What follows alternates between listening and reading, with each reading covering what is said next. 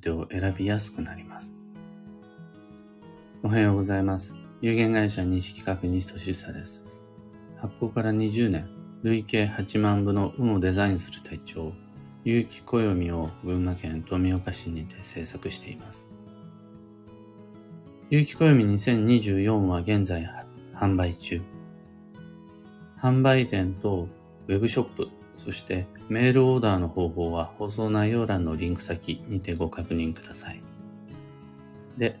この朝ラジオ、聞く暦では毎朝10分の暦レッスンをお届けしています。今朝は、引用学を根拠にした正しい相談相手の選び方というテーマでお話を。まず、引用学というのが、この世界のものはすべて相反する二つのものに分けることができる。昼と夜、男と女、上と下、みたいな考え方、二元論です。次に、相談というのは、自分ではわからないことを、それを知ってそうな人に一緒に考えてもらうことになります。この自分でも考えてもわからないことというのがポイントで、考えてわかるようなことはしっかり自分の頭を働かせた方が基本的に基地です。その方が脳の筋トレにもなるし、何よりその考える過程が運がいいです。一方で、考えたところで決してわからないことというのも確かにあるもので、そういう考えてわからないことは自分以外の誰かに一緒に考えてもらうのが本筋です。その方が一人で抱え込むより効率的だし、何よりも運がいいです。ただし、誰にでも相談すればいいっていうわけじゃなくて、そもそも相談って誰にでも簡単にできるもんでもなくて、誰に一緒に考えてもらうかという人生はとても大切な要点です。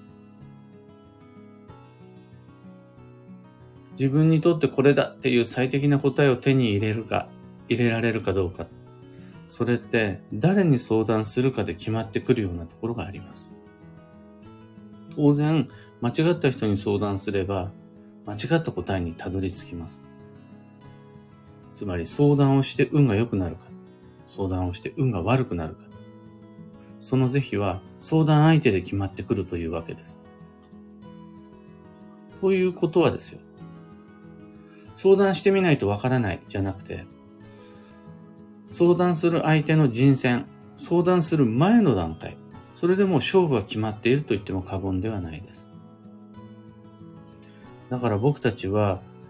相談するときって誰を選ぶかで運の良し悪しを決めるっていうことになります。だから相談相手の人選はすごく大切な吉凶鑑定の勝負どころです。そこでより正しい相談相手を選ぶための方法を引用学を根拠にご紹介すると陰とは陽の正反対です。で、陰とが影で陽とは明るさ、日当たり、日差し。自分がわからないことは陰で、わかるが陽です。当然、それをわかる他人を選び相談するのが理想の基地です。経理のことがわからない人は、経理の専門家に聞くのが基地です。あとは、交際が苦手な人は、交際が得意な人、すでに素敵な人脈を持っている人に相談するのが基地です。わからないという因は、わかるという用と結びついたときに引用バランスが整って基地運を呼び込むことになります。この考え方でいくと、大人に聞いてわからないことは子供に聞聞くのが正しい選択になります。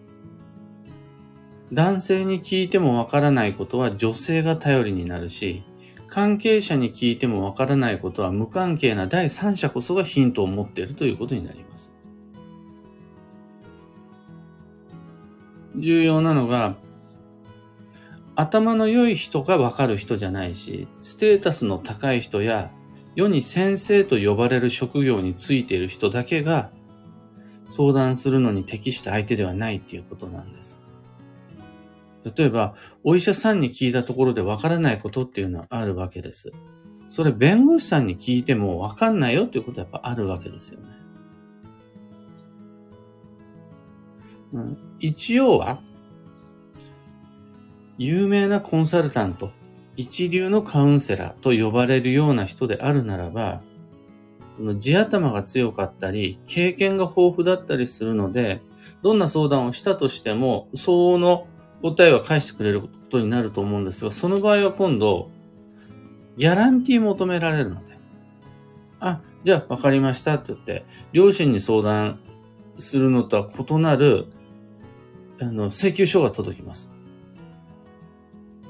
そうすると、答えは見つかったものの、経済的な負担が自分の有無を圧迫してしまうこともあるので、それでトータルでは基地とは言いにくいわけです。もう本当何でも答えてくれる万能な人は確かにいるかもしれないですが、それでいいのかっていう話です。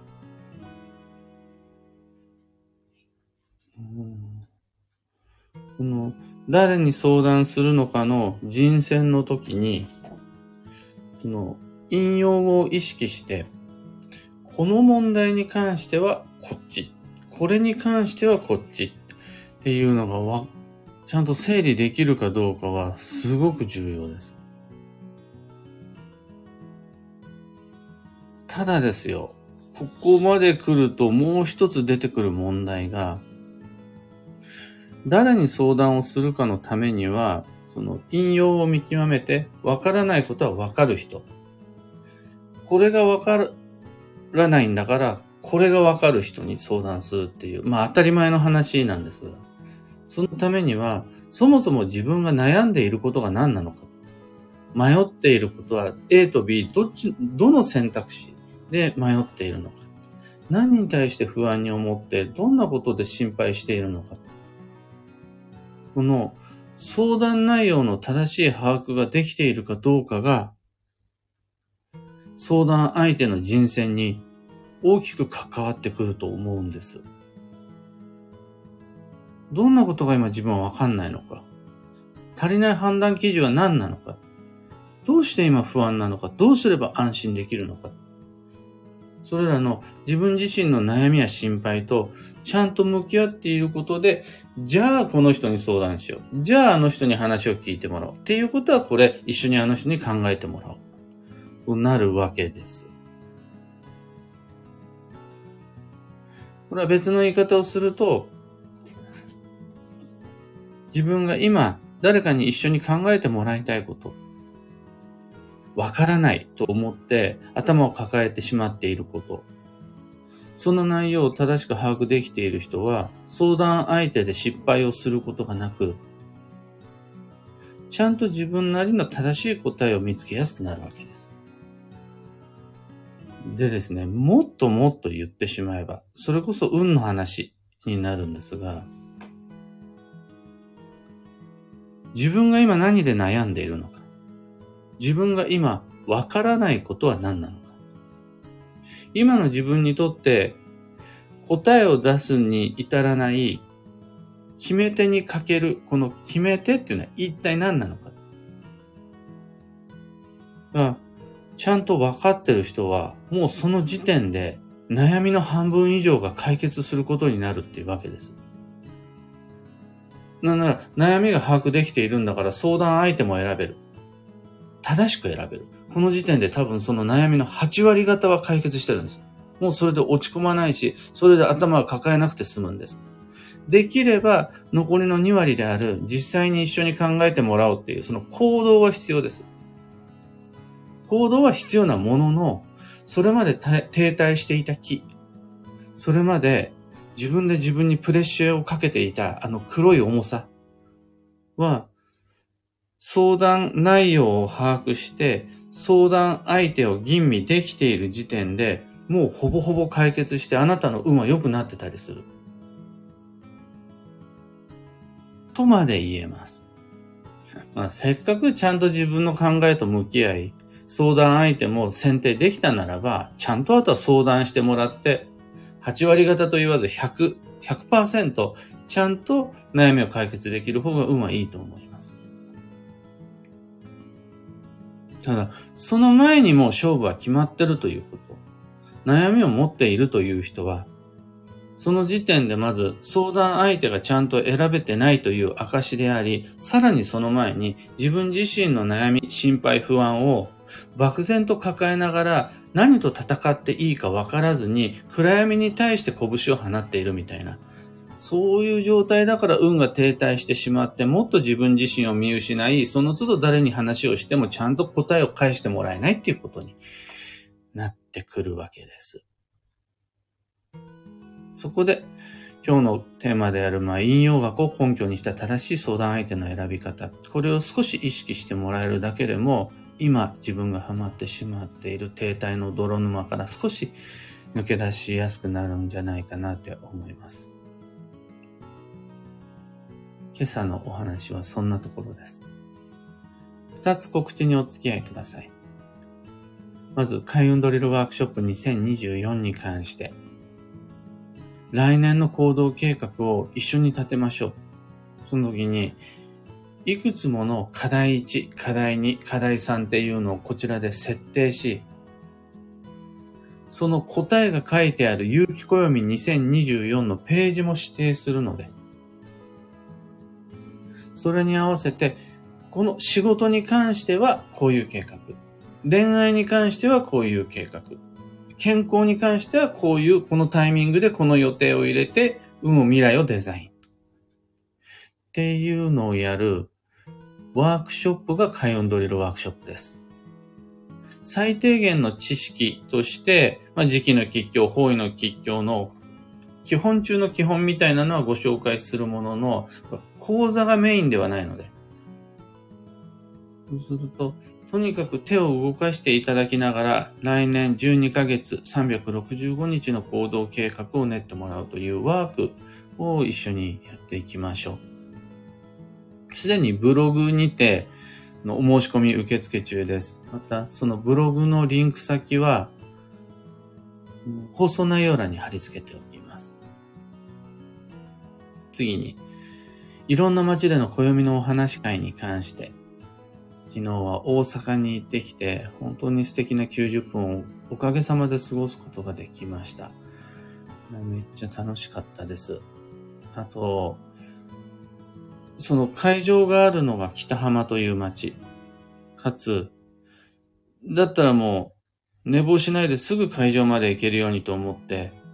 北、その北浜という街に宿を取ったんですが、この北浜がガヤガヤガチャガチャしてなくて、落ち着いたビジネス街でずっとこう川沿いに街が作られているんですが、その川沿いをドラクエウォーキングするのがめちゃくちゃ楽しくて、また行きたい大阪、ぜひ企画していきたいと思うんですが、今お申し込み受付しているのが11月2日のズームお話会。11月9日、門前仲町お話会、そして11月22日、神保町お話会は、あの、お申し込み受けたまわります。のお話し会に関しても詳細とお申し込み先のリンクは放送内容欄に貼り付けておくので、そちら興味ある方ご確認ください。さて、今日という一日は、2023年9月21日、木曜日。繁忙の9月残り17日となっています。まだ折り返し地点には来ていないので、半分以上残っているんですが、とはいえ、もう、だいぶ繁忙の9月過ぎました。そしていよいよ、お彼岸に突入していて、お彼岸とは最も安定的に運を動かすことができる開運期です。さらに運が動くし、より運を動かせる一週間。そんなお彼岸の今日二日目ですね。毎日忙しく過ごせるように体調を整えて予定を詰め込んでいきましょう。今日の幸運のレシピは、秋ナス。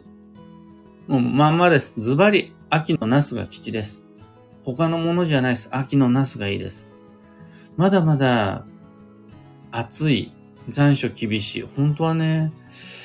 寒さ、暑さ寒さも彼岸までなんていうものの、まだまだ暑い。このタイミングは体を冷やすから気をつけて、なんて言われる秋ナス、夏野菜の代表例のナス。でも、まだ秋ナス食べていいと思うんです。体冷やす必要があると思います。焼いても揚げても炒めても OK なので、秋ナス行きましょう。ちなみに僕が今年に入ってから仕入れた知識によると、秋ナスを焼くときには、切り、切った断面からではなくて、外側の皮の面から焼き始めると、そこまで多く油使わなかったとしても、綺麗な色に仕上がって食欲がぐっと増します。最後に、今日のキーワードは、証明、確かな証拠を示す。その心は、よくわからないものにはむやみに手を出さないで吉です。ただし、どんなものも初めての時はよくわからなくて当然です。それを知るためのお試しの、この初期の、えー、無料期間の、あの、ちょっとしたリスクしかないお試しのトライアルならば、むやみに手を出さない、絶対近づかないじゃなくて逆、躊躇せずに手に手を出してきちです。がっつり行こうっていうのはよくわからないものだったら絶対やめた方がいいです。ただ、よくわからないとなった時点で、お試しはした方がいいですよ。という日です。以上、迷った時の目安としてご参考までに。それでは、今日もできることをできるだけ、西企画西俊久でした。いってらっしゃい。かよさん、おはようございます。漢方花子さん、おはようございます。小川智美さん、おはようございます。石川さゆりさん、おはようございます。ビートさん、おはようございます。花さん、おはようございます。ひでみんさん、おはようございます。たかさん、おはようございます。リーさん、おはようございます。キーボードさん、グルーブさん、おはようございます。今日はみんなの街はおおむね曇り。曇りがずらーって並んでますね。天気予報では、ポツポツと雨が降るところもあると見ました。で、もう降っているみんなの街もありますね。少しこうやって涼しくなり、エアコン使わなくてもいいようになって、扇風機さえも止められるようになっていくんですかね。でもやっぱり日中は曇りでもまだ暑いだろうから、みんな本当に体調管理は気をつけて、せめてお彼岸中だけでも、毎日今日も明日も予定をしっかりこなせるように、自分の運をコントロールしていきましょう。スタッカートさん、マーチさん、ロミさん、ココさん、カブさん、バンドさん、アルココさん、おはようございます。鹿ザリさん、問題の本質の見極めは難しい。相談しないと見えてこないこともありますね。ふわふわした話を相談した後、やっとその問題はうちでは扱えません。ここに行ってくださいとなる時もあります。とのこと。問題の本質の見極めは難しい。でも、その問題をしっかり見極めないと、誰に相談したからいいかさえ間違えてしまう。と、思ってる時点で、問題の、